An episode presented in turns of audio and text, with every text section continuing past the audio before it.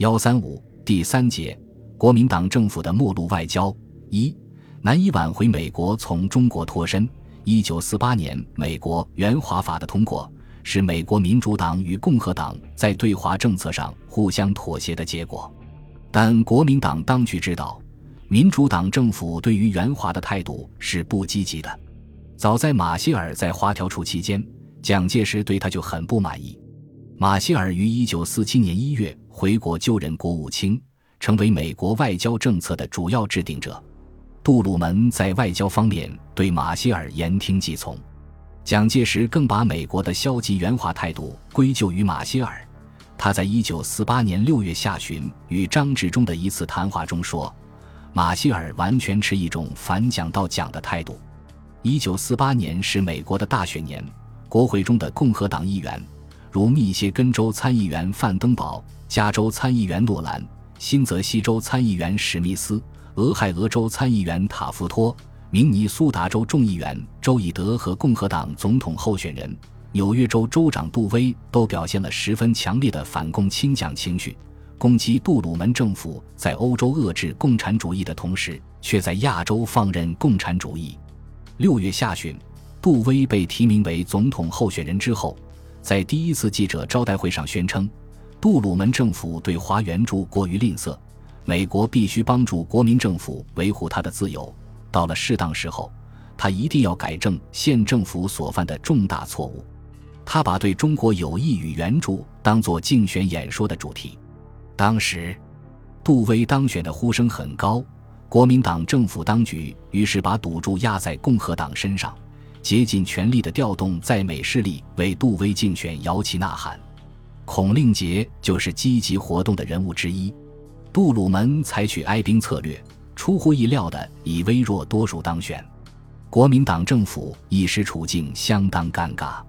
及至一九四八年冬，中国军事、政治、经济形势的发展使美国决策者相信，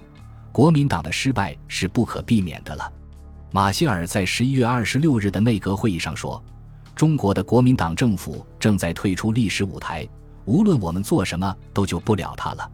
在此之前，九月八日，以乔治·凯南为首的国务院政策设计室已经提出了一份名为《重新审查和制定美国对华政策》的文件，其中指出，继续仅仅对蒋介石承担义务，不是一种好的外交。在现实中国的形势下，我们需要有改变航向的自由，或者甚至抛锚停泊，直到我们找到正确的方向。一九四九年一月，国家安全委员会在第四十一号文件中提出了对华政策的两个方面：一方面，通过与中国恢复一般的经济关系等手段，增强能导致中共与苏联之间产生严重分歧的力量，以促使在中国出现一个独立于苏联的共产党政权；另一方面，动员西方世界的政治和经济力量，公开与中共政权作斗争。使中国彻底孤立于日本和西方世界，以便招致中共政权的被推翻和崩溃。这就是说，美国对华政策有软硬两手，软的一手是从中国内战脱身，尽可能离间中苏关系；硬的一手是继续与中国革命为敌，尽可能给中国新政权制造困难。在一九四九年，美国对华政策的这两手同时在起作用。但后一方面一直起着主导的作用。为了从中国内战中脱身，美国政府主要采取了三项措施：召回驻华军事顾问团，拒绝向国民党提供新的援助，编制美中关系白皮书。美国驻华军事顾问团在战后三年多的时间里，帮助国民党政府改组军事指挥机关，建立军校，建立训练中心，训练军官及作战部队。尽管美国做了这些努力，国民党军的士气和战斗力却日趋下降。成建制的投降或起义已经司空见惯。到一九四八年十一月上旬，驻华美军联合顾问团终于得出结论：在中国现实这种政治、军事和经济状况不断恶化的形势下，除非使用美军在中国作战，不管美国给多少军事援助，都不可能挽救国民党政权。而他们知道，直接派遣美军作战不是美国的政策。顾问团继续留在中国已无济于事。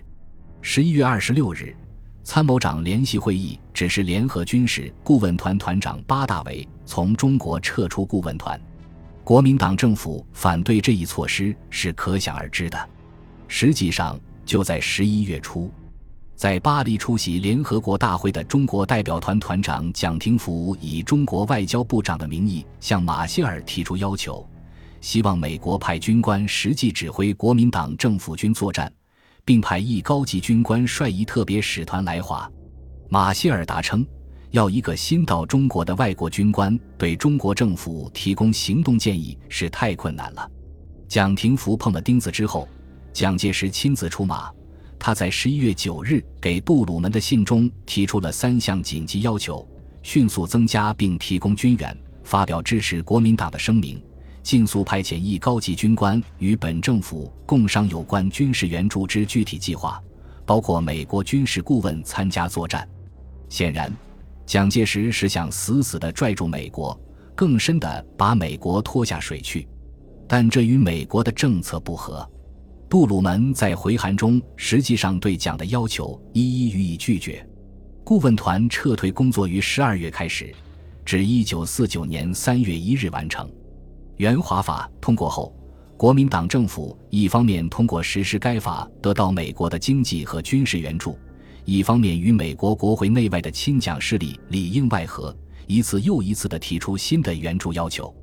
上述蒋廷福向马歇尔的口头请求及蒋介石致杜鲁门的函中，都是把军事援助与军事顾问一起提出的，而马歇尔及杜鲁门也都是两者一起拒绝的。杜威落选，杜鲁门的总统新任期即将开始，国民党当局处境更为困难，于是宋美龄于一九四八年十二月一日亲自赴美求援，再做一次绝望中的努力。他要求美国政府在三年内向国民党政府提供三十亿美元援助，美国政府不予理睬。就在他到华盛顿的一日，杜鲁门拒绝在记者招待会上就对华提供新援助问题发表意见，并断然否决了将派麦克阿瑟去中国的谣传。想当初，一九四二至一九四三年间，宋美龄访美时是何等风光，简直在美国卷起一阵旋风。如今时过境迁，国民党处于风雨飘摇之中，宋美龄的访问也显得凄凄惨惨、冷冷清清。杜鲁门政府没有把他当作官方客人接待，没有让他住在白宫，而1943年他曾在白宫住过。马歇尔也只是把他当作私人客人，安排他在利斯堡的家中下榻，而他的美国友人则早早地劝告宋美龄不要在利斯堡住到不受欢迎的时候。宋美龄在华盛顿的活动没有多少成果。一九四九年一月上旬，她就离开华盛顿到纽约去了。宋美龄以纽约里佛戴尔孔祥熙家为总部，越过驻美大使馆，召集国民党在美正要举行美洲战略会议，分析形势，制定在美宣传口径，统一活动步调，加强与院外援华集团的联系。宋美龄的活动对维系崩溃中的国民党政府与美国的关系起了一定作用，但她的求援活动却处处碰壁，受尽冷眼。他的活动对美国对华政策影响甚微。一九四九年一月下旬，杜鲁门第二任期开始，艾奇逊接替马歇尔为国务卿，国会中的共和党议员又发起新的攻势。二月七日。五十一名共和党议员联名致函杜鲁门，询问政府援华计划，并要求总统指派一个委员会调查中国问题，并提出报告。二十四日，艾奇逊会见了其中的三十人，他就中国的局势发表评论说：“当森林中有一棵大树倒下，在飞扬的尘土落定之前，人们无法看清破坏的程度。”第二天。传媒就把艾奇逊的对华政策描述为等待尘埃落定。共和党参议员麦卡伦随即提出议案，建议向国民政府提供十五亿美元援助，其中五亿美元用于购买白银作为货币改革之用，三亿用于金元，七亿用于军援。这一议案在国会引起相当的附和。三月十日，五十名参议员致函参院外交委员会主席康纳利。要求国会就麦卡伦议案举行听证会，艾奇逊对该议案不加考虑。他在十五日给参院外交委员会主席康纳利的信中毫不客气地说，在当前的形势下，美国的巨额援助肯定会被浪费掉，而且美国将可能被直接导致介入中国的内战，这与美国的传统对华政策和美国利益是背道而驰的。二十二日。前美国驻华联合军事顾问团团长巴大维将军在参院外交委员会就对华军援和中国军事状况作证。据顾维钧得到的报告说，巴大维做了一个悲观的、完全认输的报告，说无论何时共产党要夺取全中国，都已无法阻止。现在再给军事援助也无济于事。二月十五日，顾维钧求见艾奇逊。希望了解美国政府对中国形势的反应。艾奇逊说：“从马歇尔使华以来，中国政府自作聪明地犯了那么多错误，以致其军队已拒绝与共产党打仗。现在中国形势之严重，远非马歇尔出使之初可比。他不知道美国还能进一步做些什么来援助中国。他希望中国能不受外来的控制或统治。”但他不知道美国该怎样帮助中国。顾维钧希望美国发表一项对华政策声明，以鼓舞中国的士气。艾奇逊迟迟疑疑，不做明确答复。这次谈话给顾维钧总的印象是，艾奇逊已经对中国问题有了某种结论。他没有把中国局势放在重要地位，而是全神贯注于欧洲局势和北大西洋公约组织。本集播放完毕，感谢您的收听，喜欢请订阅加关注，主页有更多精彩内容。